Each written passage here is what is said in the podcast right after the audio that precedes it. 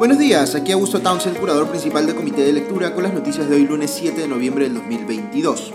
Espero hayan tenido un buen fin de semana y muchas gracias a quienes sintonizaron anoche nuestro programa Comité de Domingo. Estuvieron muy interesantes las conversaciones que tuvo Ale Costa primero con Víctor Reyes Parra del Comercio para entender mejor lo que está pasando con el caso Lavajato y el acuerdo de colaboración eh, con Odebrecht. Y en segundo lugar, con el especialista en opinión eh, pública Mauricio Sarabia en torno a la marcha de rechazo al presidente Pedro Castillo que se realizó el último sábado. Empiezo comentándoles un poco sobre esto último.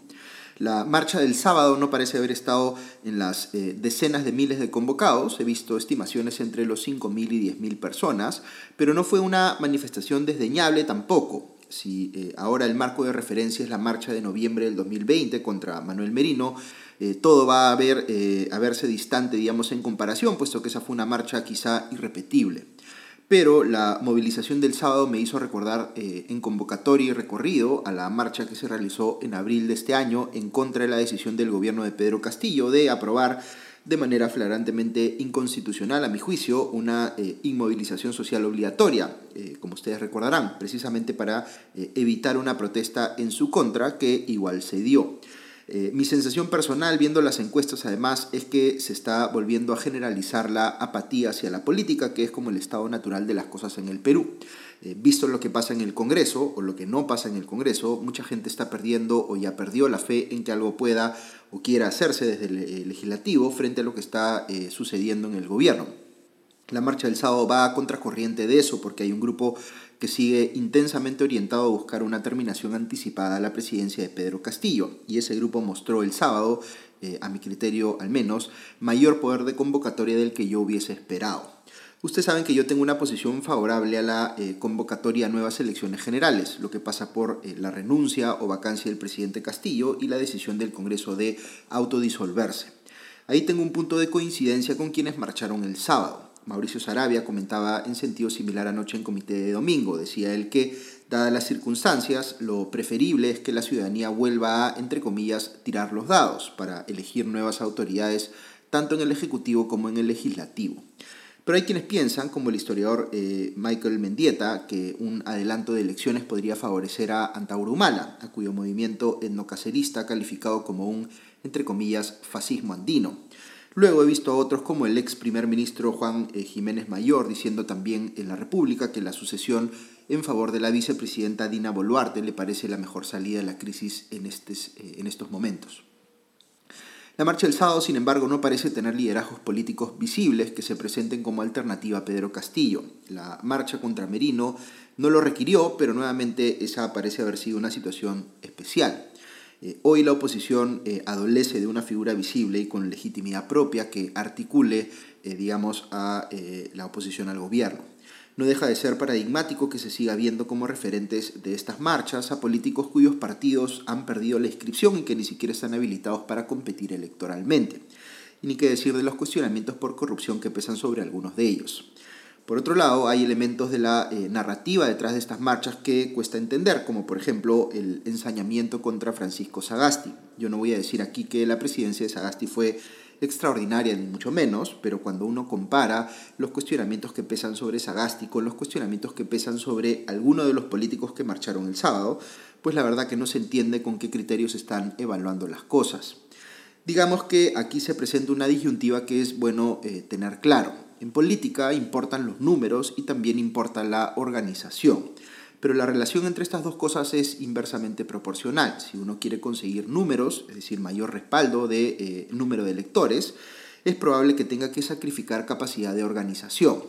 Pero si uno quiere tener una organización muy bien calibrada y efectiva, no puede desbordarse tanto captando a gente que puede incluso difuminar los valores que cohesionan a esa organización. Veamos entonces qué está pasando con eh, el grupo opositor que salió a marchar el sábado. Mi lectura es que está priorizando organización sobre números. Está claramente adoptando un discurso que apunta a la derecha y busca dejar afuera al centro político, lo que se ve justamente en el rechazo a figuras como eh, Sagasti, eh, que representan más a una posición centrista, aunque para muchos de ese grupo que marchó el sábado, Sagasti poco más es de extrema izquierda. No sé si esto lo estén haciendo adrede o si es simplemente eh, el resultado de la polarización que ya está instalada en nuestra política. Pero si esa es la estrategia, creo que en parte termina siendo funcional a los intereses de Pedro Castillo. Fíjense, lo que le conviene a su gobierno es fortalecer la percepción de que no importa cuántos cuestionamientos pueda haber en su contra, la oposición es peor está más desconectada con los intereses del ciudadano promedio, está buscando solo proteger privilegios, es igual o más corrupta, controla los medios de comunicación y miente a través de ellos, etc. Esa es la imagen de la oposición que el gobierno quiere transmitirle a, por ejemplo, la misión de alto nivel de la OEA que va a venir a Lima. En lo personal, yo tengo la impresión contraria. Creo que la oposición que tenemos a nivel político es muy cuestionable, pero hoy por hoy es mucho peor lo que vemos en el oficialismo en el gobierno. Y la única manera de precipitar que la ciudadanía en general quiera respaldar un cambio en el status quo, que empiece por darle fin a la presidencia de Pedro Castillo, es si se percibe que hay algo mejor en la oposición. Y eso mejor tendría que ser, a mi juicio, una alternativa que resulte pues mínimamente atractiva, no solo para la derecha, sino eh, para al menos algunos sectores del centro porque no se vislumbra que vayamos a tener gobernantes centristas elegidos en las siguientes elecciones, pero el centro podría terminar siendo el péndulo, eh, o el que inclina el péndulo, digamos, entre dos alternativas más hacia los extremos. Y ya lo fue en cierta medida en la última elección presidencial, cosa que parte de la derecha no le perdona. Pero en política, si uno quiere que otros voten por la opción que uno prefiere, tiende a ser mejor intentar convencerlos que insultarlos pensando que así se van a convencer, cuando más probable es que los empujen hacia el otro lado. Dicho de otro modo, la oposición debería tener una estrategia política convocante y no excluyente a estas alturas, salvo que crea, equivocadamente a mi juicio porque los números no dan, que basta convencer a la derecha más lejana del centro para lograr un cambio político. Yo creo que debería estar buscando atraer incluso a la izquierda moderada, pero para algunas personas que marcharon el sábado esto debería sonar sacrílego. En fin, lo que sí es cuestionable más allá de todo este análisis político es la represión policial que se vio el sábado con eh, policía montada y bombas lacrimógenas. El rechazo a la represión policial frente al legítimo ejercicio del derecho de protesta es una bandera que debería levantarse desde cualquier espacio del espectro político que se considere, digamos, democrático. Cambiando de tema, les comento un par de revelaciones que salieron anoche en los programas dominicales. Panorama publicó un reportaje que señala que, según eh, un colaborador eficaz no identificado, se habría pagado 3.500 dólares, abro comillas, a cada congresista de los partidos Alianza para el Progreso, Fuerza Popular y Acción Popular, cierro comillas, para que supuestamente no interpelen o censuren al ex ministro de Transportes Juan Silva, hoy prófugo. De acuerdo con un reportaje, Samir Villaverde le habría dicho al ex secretario de Palacio Bruno Pacheco que él habría realizado estos pagos, lo que hace pensar que Pacheco podría ser el autor del testimonio en este caso, pero no hay cómo confirmarlo. Eh, el colaborador eficaz añade que se gastó cerca de un millón de dólares en total en estos pagos a congresistas. Estamos hablando de la primera interpelación contra Silva, que solo obtuvo 27 eh, votos a favor y por tanto fue rechazada la moción. Eh, en ese momento la especulación era que la oposición no había querido ejercer control político sobre Silva porque algunas bancadas también estaban operando en favor de los intereses de los transportistas informales, porque eran o habían sido financistas suyos. Ahora da a entender este colaborador eficaz que no fue eh, por esa supuesta coincidencia de intereses, sino porque corrió dinero, supuestamente, para comprar ese apoyo a Silva. El colaborador eficaz dice algo más que es bien grave, pero para lo cual eh, no se conoce todavía que haya evidencia más allá de su testimonio. Refiere que empresas chinas, eh, no identifica cuáles, pagaron 6 millones de soles en una coima que fue recibida por Samir Villaverde. De esos 6 millones, supuestamente se repartieron eh, un millón para Juan Silva, un millón para Pedro Castillo, un millón para los sobrinos eh, y funcionarios del MTC, y no queda claro qué pasó con lo demás. Eh, el dinero para Castillo se habría entregado a través de sus sobrinos. Ok, analicemos esto con cabeza fría. Si esta información fuese cierta, tendría que ameritar pues la vacancia inmediata de Pedro Castillo. Sin embargo, son imputaciones que a estas alturas solo parecen estar respaldadas en dichos de un colaborador eficaz, que incluso podría no haber participado directamente en los hechos, sino solo haber escuchado a alguien más comentarlos. ¿Significa esto que son falsos? No, podrían ser ciertos, pero de momento no hay más que un reportaje basado en el testimonio no corroborado de un colaborador eficaz, que, como sabemos, tiene incentivos para, entre comillas, echar a otros para estar él en mejor situación frente a la justicia. Por tanto, siempre es aconsejable en estos casos eh, eh, analizar pues, cuál es el nivel de convicción que eh, existe respecto de las cosas que se afirman en estos destapes y uno mismo reflexionar sobre qué evidencia adicional tendría que requerir uno para eh, convencerse de que hay eh, mérito en la imputación o imputaciones que se estén haciendo. Lo mismo se puede decir de la denuncia presentada la semana pasada sobre un supuesto plan de atentar contra la vida de la fiscal especial Marita Barreto o el coronel Harvey Colchado y las supuestas vinculaciones entre ese plan y el gobierno. Anoche en Cuarto Poder, me parece, se reveló más información sobre cómo esto podría estar coordinándose desde un penal, pero como les digo, hay que ir sopesando con cautela toda esta información que sale de la prensa y ver si realmente supera pues el estándar de lo que podríamos decir que efectivamente ha sido acreditado con evidencia. Podría ser cierta esa imputación del plan para atentar contra fiscales y policías, eh, sí podría ser cierta, pero podría ser también una denuncia sembrada precisamente para luego desinflarla y generar la sensación de que se acusa al gobierno sin base. Otro caso delicado que se difundió anoche en los dominicales es el de Pedro Sarabia, jefe de Sanipes, que es un organismo vinculado al Ministerio de la Producción. Esta persona entró al cargo supuestamente por presión o por favor, digamos, de congresistas vinculados a Acción Popular.